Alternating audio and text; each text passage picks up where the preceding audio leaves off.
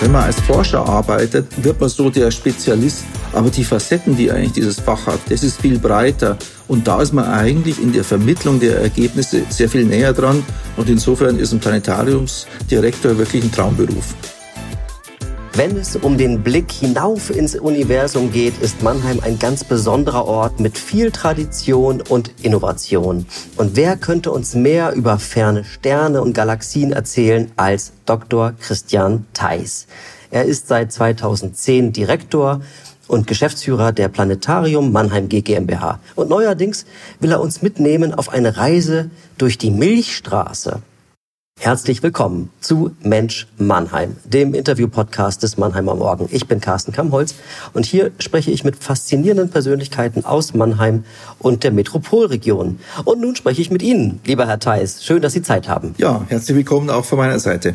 Sie sind ja Astrophysiker und das klingt nach einer Arbeit, die so ganz weit weg ist von anderen Berufen. Ist das auch so? Ja, das ist gar nicht einmal unbedingt so. Vieles, was die Astronomen und Astrophysiker machen, wenn sie den Sternenhimmel betrachten, wenn sie weite Objekte betrachten, versuchen sie eigentlich mit Methoden aus der Umgebung zu verstehen, aus der normalen Physik.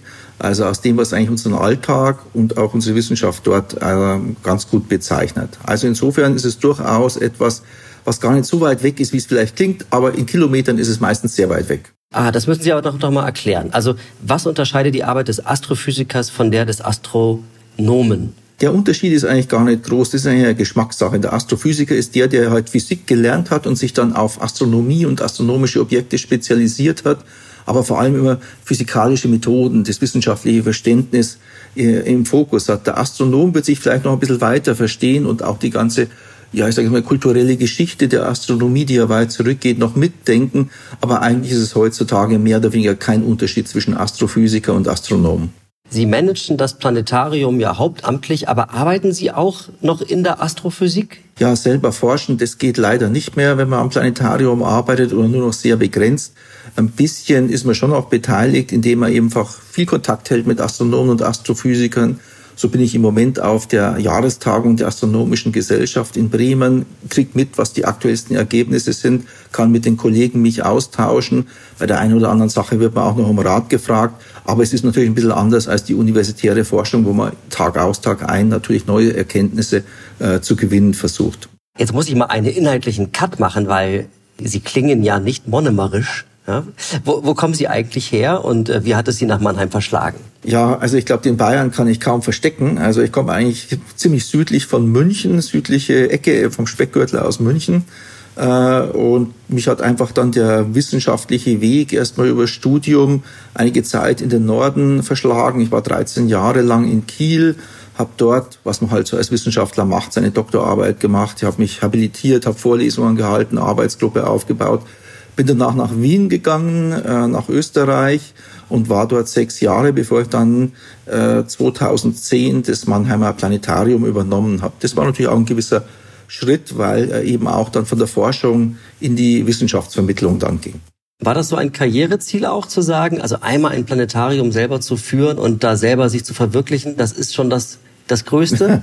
Also ganz ehrlich gesagt, ich sehe es heute in vielen Dingen so. Eigentlich ist Planetariumsarbeit und vor allem natürlich der Direktor zu sein, der die Chance hat, natürlich auch die Themen zu bestimmen und sich mit sehr vielen unterschiedlichen Facetten auseinandersetzen kann, wirklich eine ganz, ganz tolle Möglichkeit an. Wenn man als Forscher arbeitet, dann wird man so der Spezialist oder ist ein Spezialist auf einem, zwei, maximal vielleicht drei Gebieten.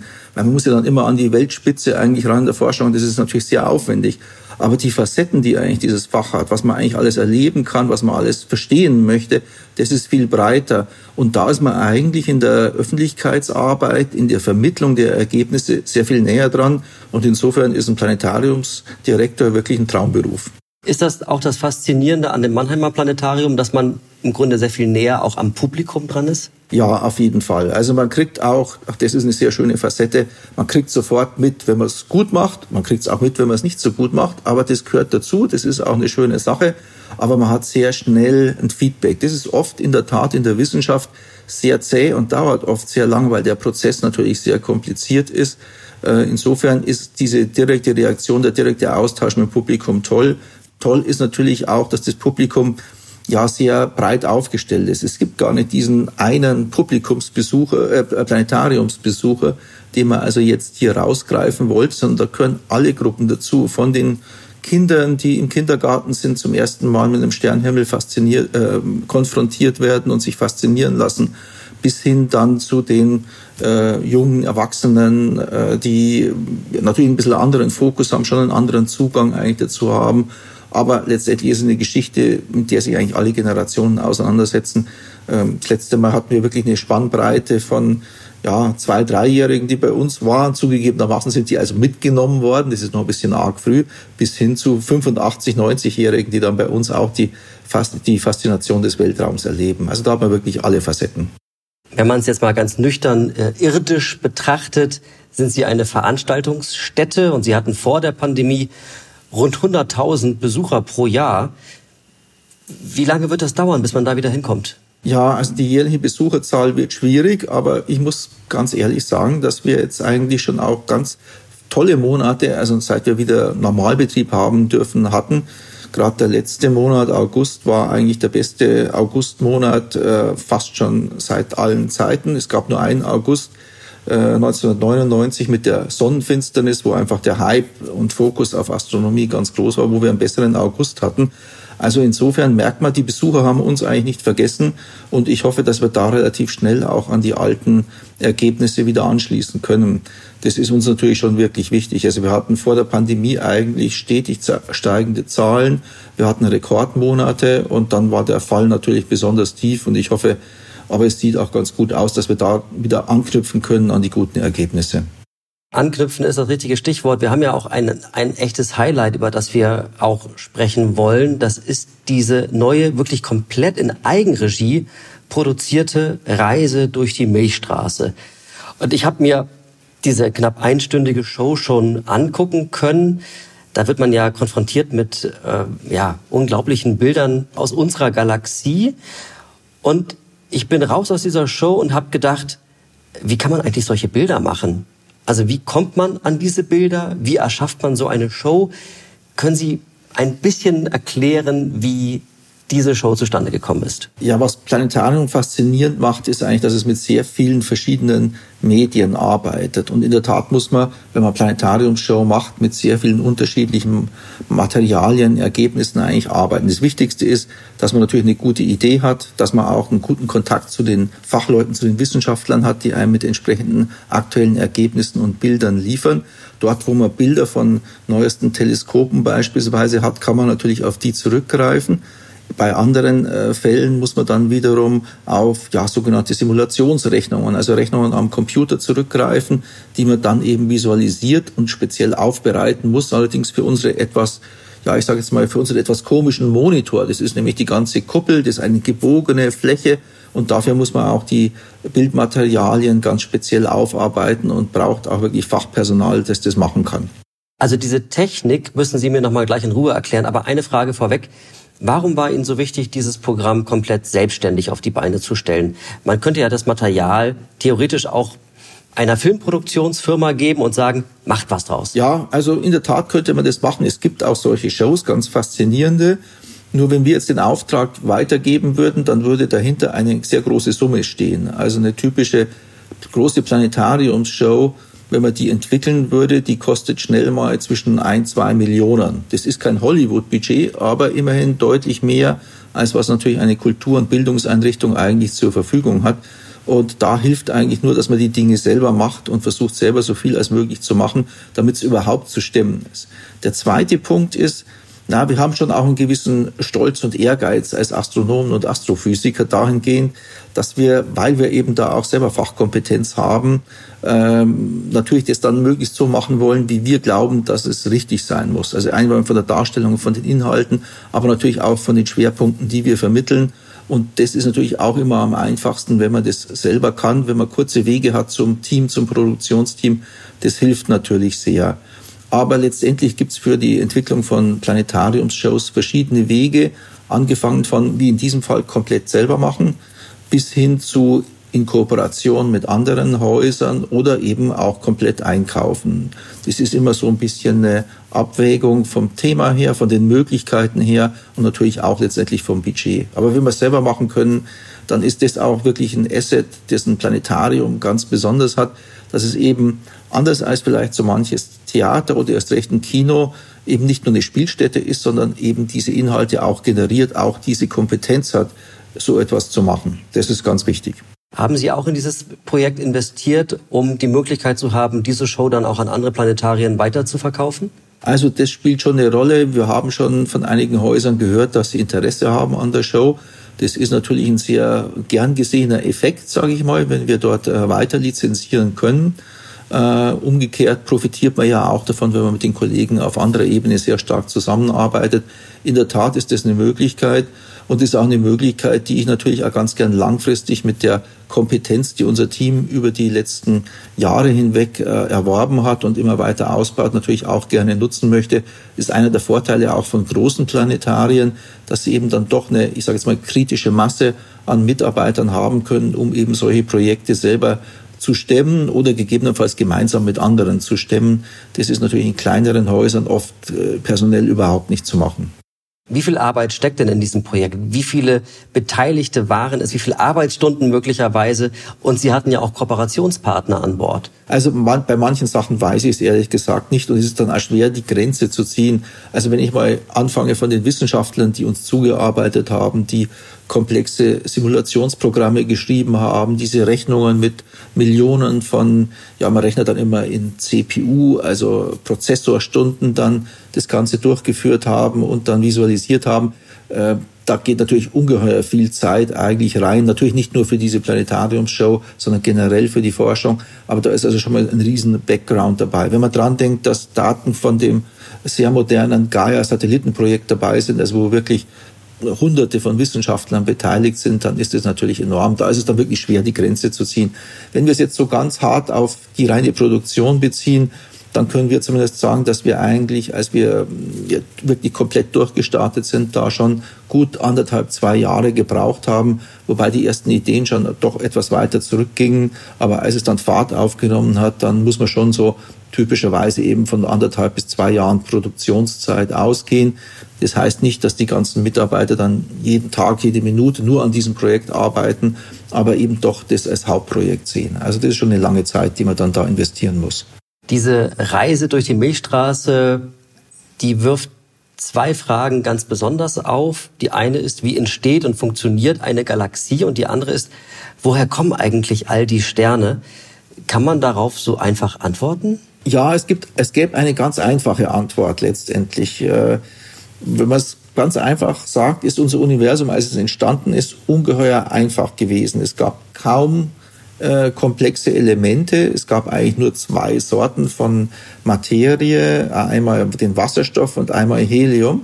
Und es gab die Schwerkraft in diesem System. Und durch die Schwerkraft hat sich, haben sich Bereiche immer mehr und mehr zusammengeballt, haben große Gebilde entstehen lassen wie Galaxien, haben in diesen Galaxien wiederum kleine Gebilde auch entstehen lassen wie Sterne, die dann äh, angefangen haben, irgendwann einmal Energie zu erzeugen und sozusagen ihren Lebenszyklus zu machen und dann die ganze Material selbst zu kochen, aus dem wir auch bestehen.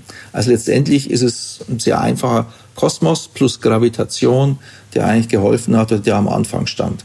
Allerdings ist es jetzt eine sehr einfache Darstellung. Die ganzen einzelnen Schritte, wenn man die also wirklich genau verstehen will, dann merkt man, dass es natürlich schon überall sehr komplexe Prozesse gibt und da braucht man dann auch relativ lang. Aber diese Grundzusammensetzung ist in der Tat vergleichsweise einfach, sonst hätten wir auch heute kaum eine Chance, den Kosmos wirklich äh, als Großes überhaupt zu verstehen, wenn er sehr viel komplexer gewesen wäre.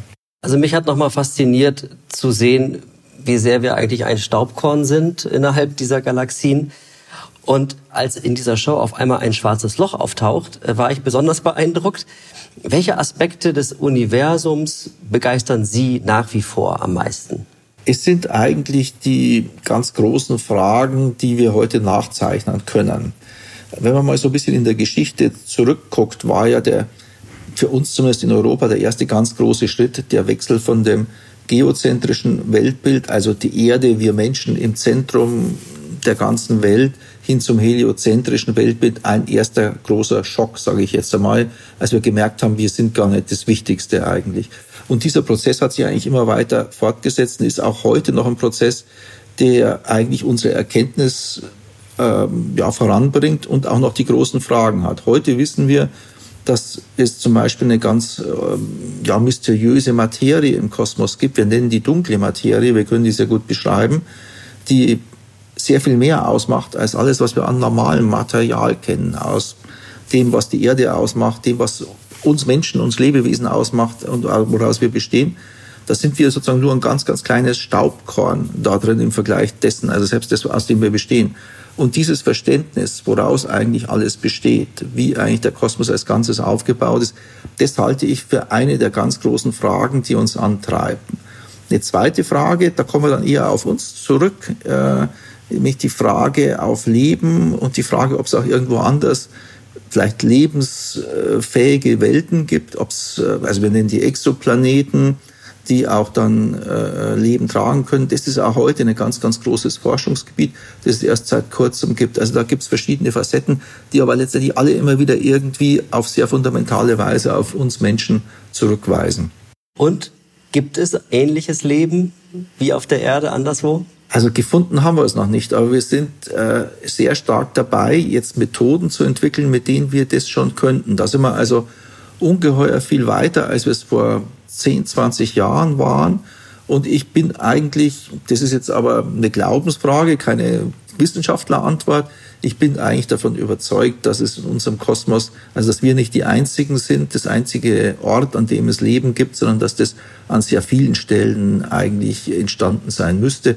Dafür gibt es viel zu viele Planeten schon in unserer Milchstraße. Dafür gibt es viel zu viele Milchstraßen, als dass es eigentlich nur einen Ort geben könnte. Aber wie gesagt, gefunden haben wir bislang noch nichts. Das muss uns alle beunruhigen. Das konnten wir auch bisher nicht von den Methoden.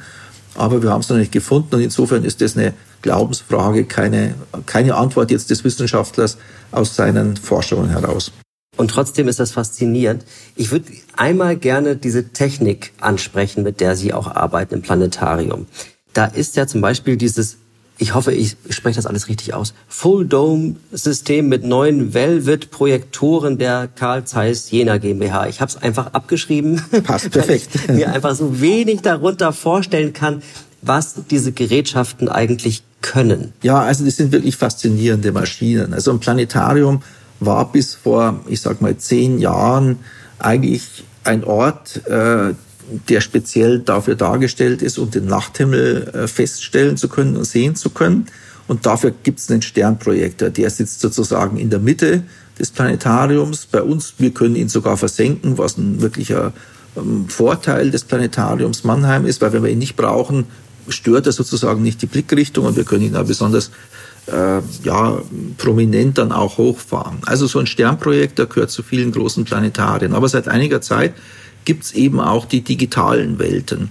Und dafür sind dann solche Full-Dome-Systeme eigentlich gedacht. Und das Entscheidende dabei ist eigentlich, dass diese Projektoren, Sie haben es schon genannt, die neuen Projektoren, die erzeugen an der Kuppel, also an einer gekrümmten Oberfläche, ein einziges Bild.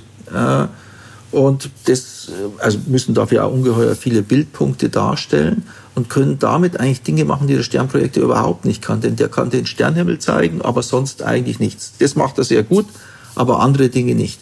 Aber wenn wir uns natürlich heutige Forschungsergebnisse angucken, dann sehen wir eigentlich, dass das sehr viel komplexere Bilder sind. Bilder von fernen Objekten, fernen Galaxien, fernen Nebeln. Und um die zu sehen, vielleicht auch ihre Entwicklung zu sehen, wie wir sie aus Simulationen in dem Programm auch erlebt haben, oder einfach mal eine virtuelle Reise zu machen durch die räumlichen äh, Orte, die wir im Kosmos kennen, das kann man sozusagen nur mit einer entsprechenden ja, Projektion machen, Filmprojektion machen, digitalen Projektion. Und dafür sind die da, also diese Fulldom-Systeme. Und das ist natürlich eine ideale Kombination. Damit kann man also wirklich die Forschungsergebnisse so direkt wie nur irgendwie möglich ranbringen. Und man kann aber auch ganz andere Bildwelten erzaubern. Also das ist wirklich faszinierend.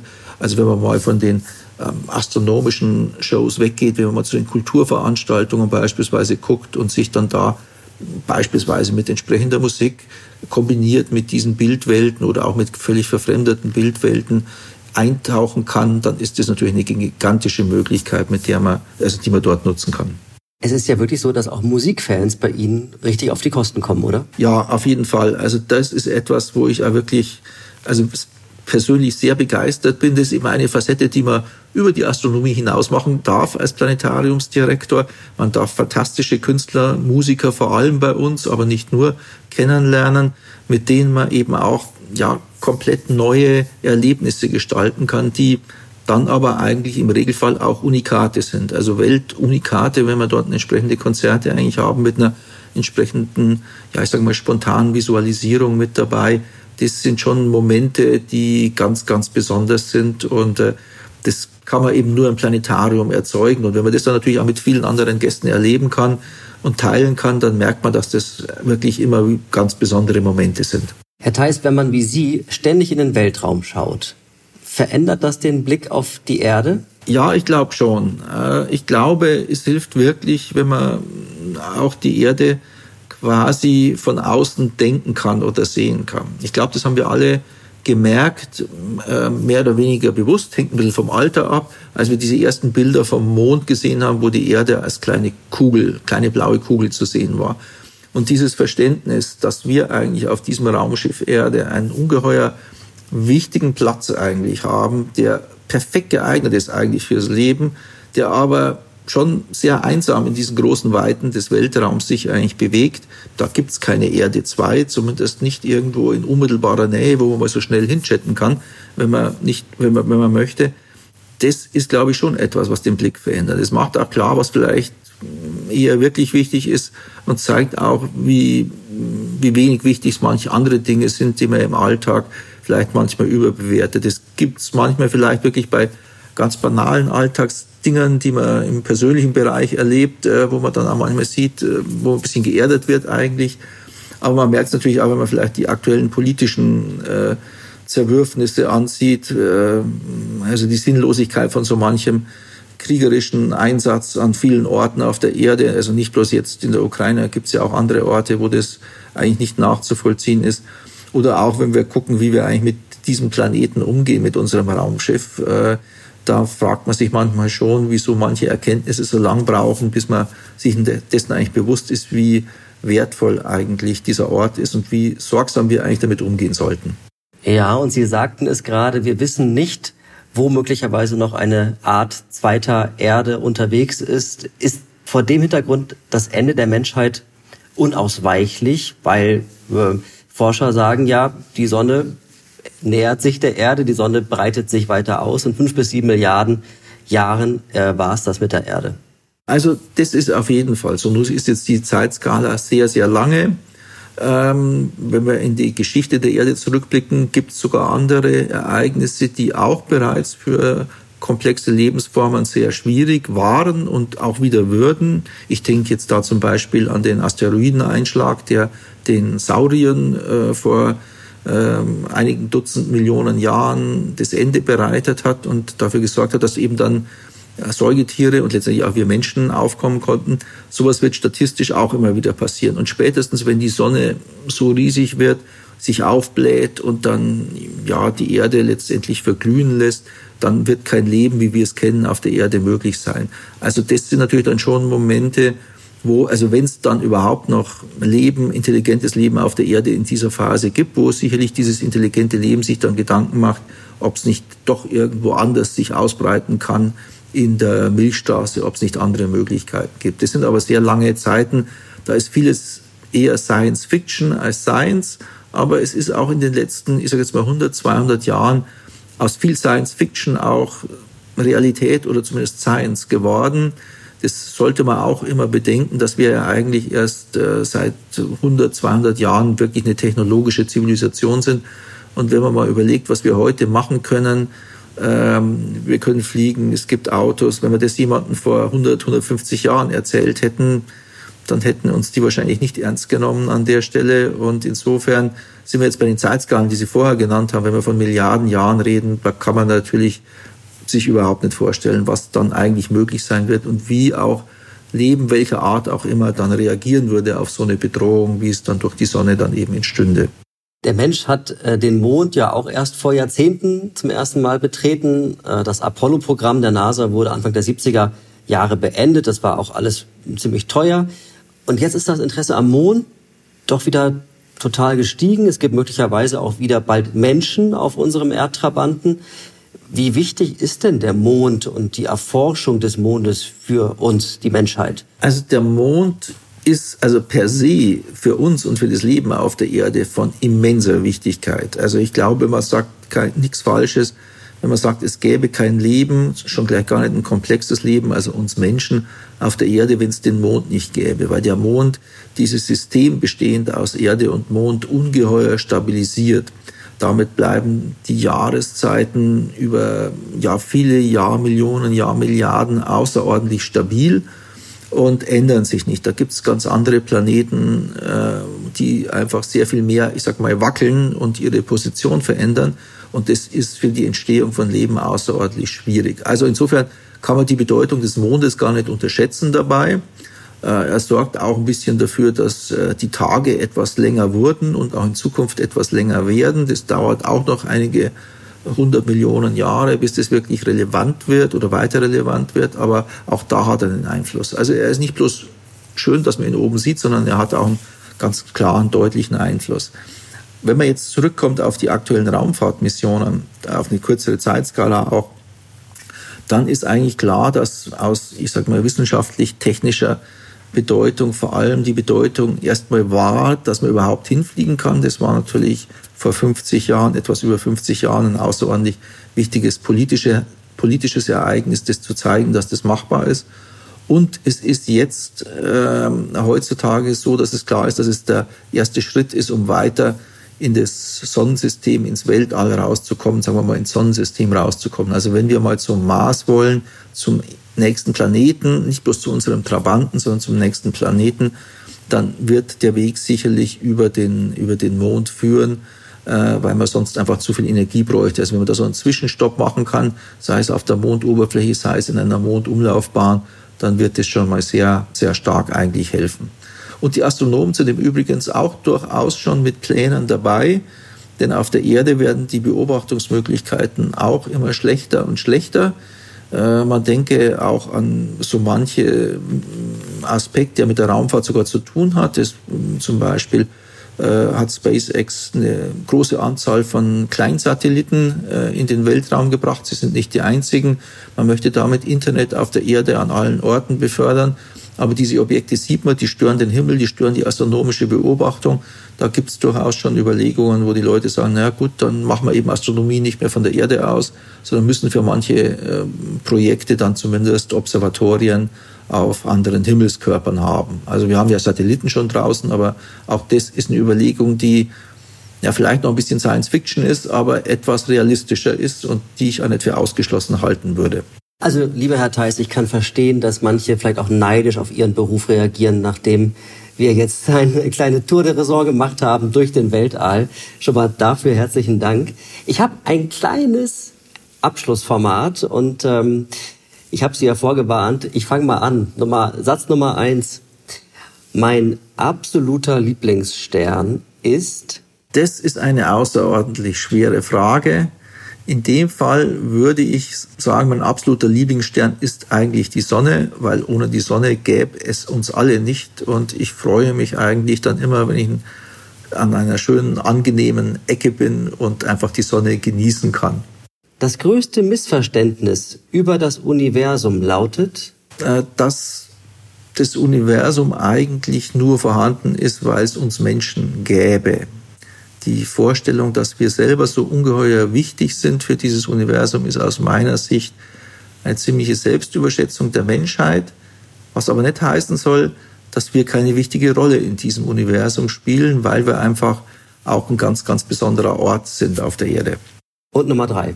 Der beste Ort in unserer Metropolregion, um die Sterne zu beobachten, ist Oh, das ist schwierig, muss ich ganz ehrlich gestehen, weil wir in der Metropolregion mit der doch sehr starken Lichtverschmutzung, also sehr viel Streulicht, wirklich Schwierigkeiten haben, die, äh, das Sonnensys äh, die, die, die Sterne und den Nachthimmel gut zu sehen. Also wenn ich die Sterne wirklich selber gut sehen wollte, würde ich einen Ausflug in die Pfalz empfehlen und einfach einen dunklen Ort und gutes Wetter aussuchen. Wenn ich jetzt unbedingt die Sterne sehen will und das Wetter ist mir egal, dann gehe ich ins Planetarium und schalte dort den Projektor ein und guck's mir da an. Wunderbar. Ganz herzlichen Dank für das Gespräch. Gerne.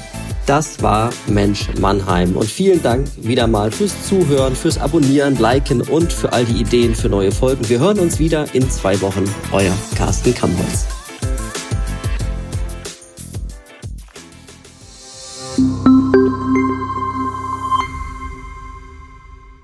Ein Podcast des Mannheimer Morgen.